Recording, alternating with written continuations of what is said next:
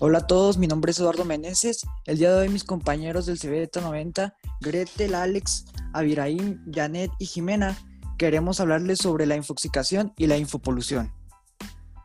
Por ejemplo, yo paso mucho tiempo en las redes sociales día a día y cuando me pongo a recordar todo lo que hice en el día, no me acuerdo ni de nada de la información que vi por tanta que fue. Para combatir tu problema, Jimena, pienso que deberías desconectarte de vez en cuando.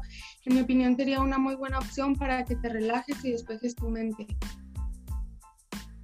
Eh, pues yo siento que la infopolución y la infoxicación al final terminan siendo lo mismo. Me explico, porque simplemente es sobrecarga informativa que, que en vez de los medios de comunicación o redes sociales, en vez de ayudarnos, simplemente nos mortifican y, nos afectan llenándonos de información falsa.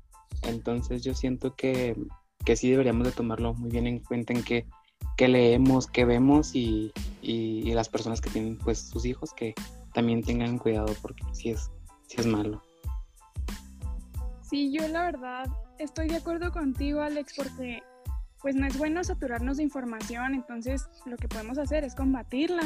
O sea, podemos combatir esa saturación de información al escoger nuestras, nuestras fuentes de información más confiables o en las que nosotros sabemos que vamos a encontrar información muy buena y que es verdad, o sea que no nos están dando información falsa.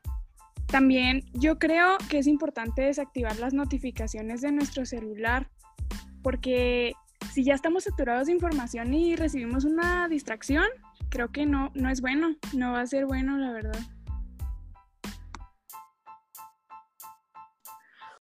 Hemos llegado a la conclusión del efecto obviamente negativo que produce en las personas esta situación y cómo se perciben sus consecuencias. La información se da de tal forma que, que se recurra a muchas fuentes sin saber si es confiable o si va a tener los datos que de verdad necesitamos.